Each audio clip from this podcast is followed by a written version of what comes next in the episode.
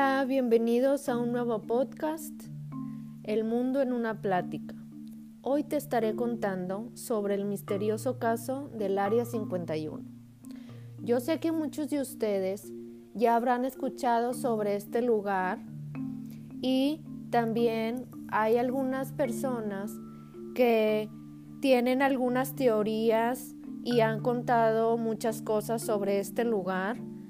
Este, y pues básicamente, eh, si algunos de ustedes pues no saben eh, qué es este lugar, pues les voy a contar un poquito sobre, sobre qué es el Área 51.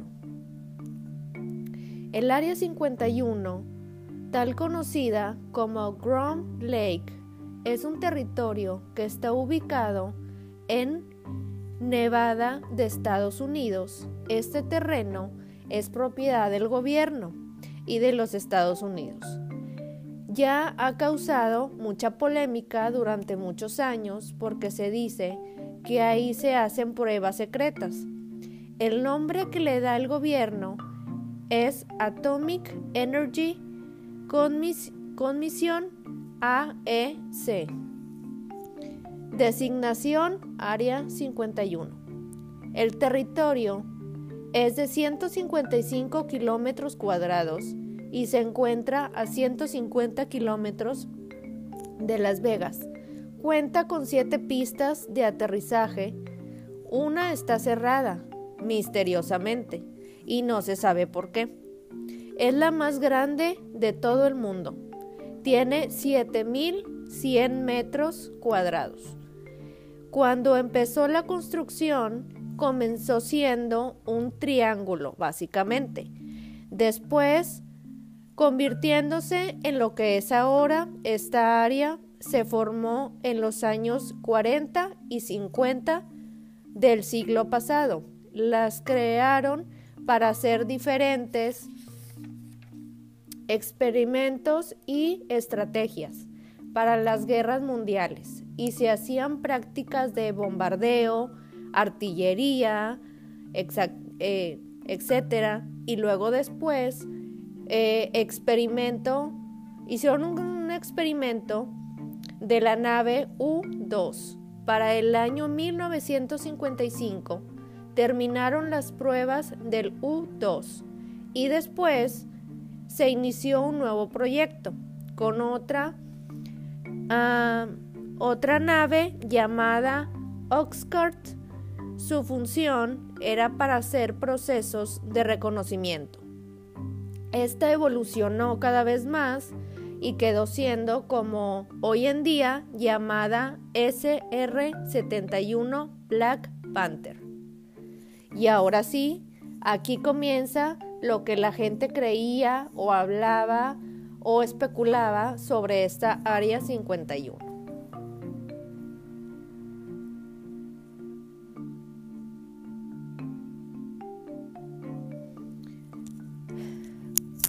Algunos decían que eran guerreros silenciosos. Dijo uno de los documentos de National Geographic, Barnes, especialista en vuelos supersónicos que trabajó en el Área 51. Los pilotos que participaron en esos entrenamientos secretos dicen que se identificaban como nombres en clave. Durante las reuniones no les permitían tomar notas y no tenían radio ni televisión. Ni siquiera podían contarles a sus familias a qué se dedicaban. Uno de los pilotos, por ejemplo, les decía a su esposa que trabajaba reparando televisiones. Ni siquiera el presidente Bill Clinton pudo tener la claridad de qué hacían exactamente los contratistas que trabajaban en la base. Según escribió la periodista Annie Jacobson en su libro Área 51, una historia sin censura de la base militar secreta de los Estados Unidos. El ambiente críptico que rodeaba el Área 51 resultó ser el escenario perfecto para que surgieran toda clase de teorías conspirativas. Los aviones que se probaban en la base volaban tres veces más alto que un avión comercial y a velocidad supersónica. Podían cruzar Estados Unidos de costa a costa en solo 70 minutos. El coronel Hugh Slater, comandante de la base en la década de los 60, afirma que mientras estuvo al mando, solo el A-12 Oxcart realizó 2.850 vuelos de prueba. Eso es un montón. Avistamientos de ovnis, dijo Slater en entrevista con el diario de Los Angeles Times en el 2014. Slater se refería a que cuando los pasajeros y pilotos de aviones comerciales veían los aviones supersónicos en acción, gritaban como locos y avisaban a la torre de control pensando que era un ovni. Cuando aterrizaban, los estaban esperando autoridades que los hacían comprometerse a no decir nada de lo que habían visto. Otro episodio de, que alimenta el mito es un famoso incidente registrado en 1947 en Roswell, Nuevo México. En ese lugar, el hallazgo de los restos de un extraño artefacto generó toda clase de especulaciones.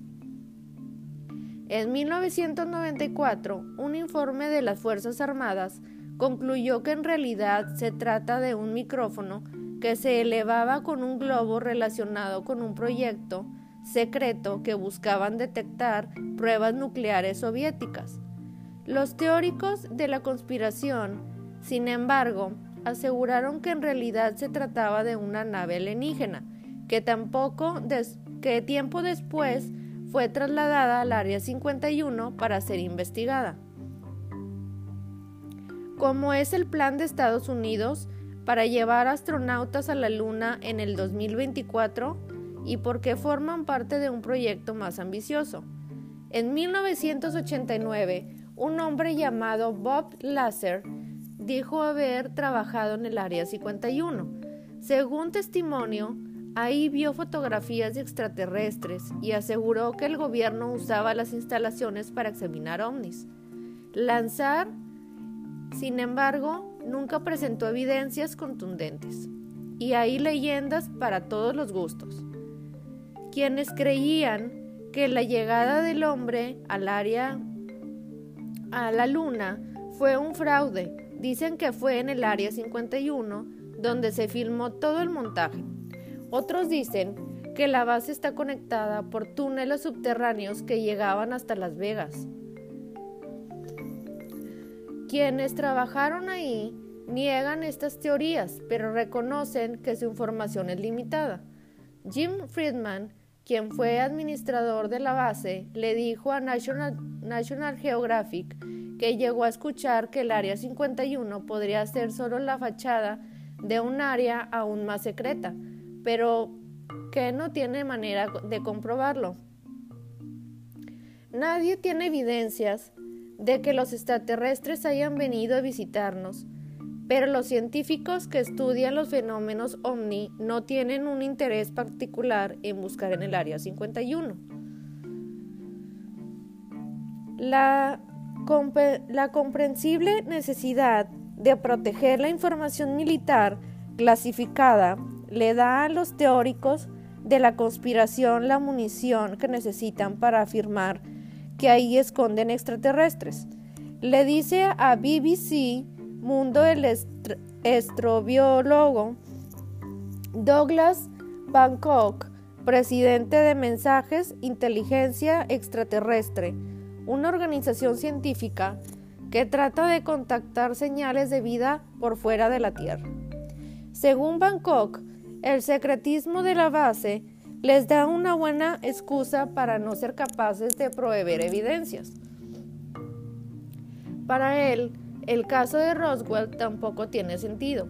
Si unos extraterrestres pudieron viajar billones de kilómetros de manera segura para llegar a la Tierra, ¿por qué le fallarían los frenos en los últimos 100 metros? Seth Shostak astrónomo en el Instituto de Búsqueda de Vida Extraterrestre, sostiene que la evidencia de los ovnis en el Área 51 es pobre y anecdótica. Los, los testigos oculares en el peor tipo de evidencia que puede haber es evidencia de calidad inferior, afirmó en un video reciente de la organización. ¿Vale la pena ir a este lugar llamado el Área 51? Está fuertemente vigilada y quienes la resguardan están autorizados para usar la fuerza letal contra quienes intenten sobrepasar los límites. ¿Qué debemos hacer si contactamos inteligencia, inteligencia extraterrestre? Las autoridades han recalcado que lo más importante es que nadie intente acercarse a la base. El Área 51 es un campo de entrenamiento abierto para la Fuerza Aérea de los Estados Unidos. Le dijo a, Laura McAndrews, vocera de la Fuerza Aérea del diario The Washington Post. Desalentamos a cualquiera que intente ingresar al área donde entrenamos a las Fuerzas Armadas estadounidenses. La fuerza del área siempre está lista para proteger a Estados Unidos y sus bienes. El día que alguien intente entrar al área 51 puede ser el último día de esta persona dice el científico. Bueno, amigos, pues, ¿qué tal les pareció todo este caso del Área 51? Todavía hay mucha gente que habla sobre esto y sobre este lugar. Todavía hay, pues, muchas cosas que, que han sacado de información. Parece que eh, pues esta gente que tiene toda esta información secreta, pues hay muchas cosas que no quieren decir y hay otras que sí.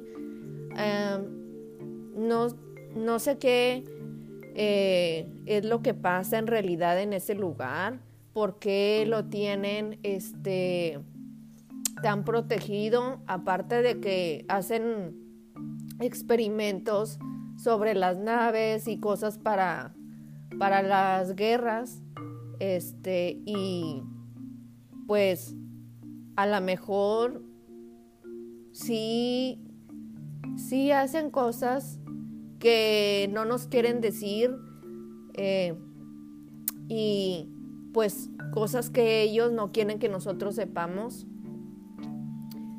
Me gustaría saber qué es lo que qué les parece a ustedes y qué es lo que creen.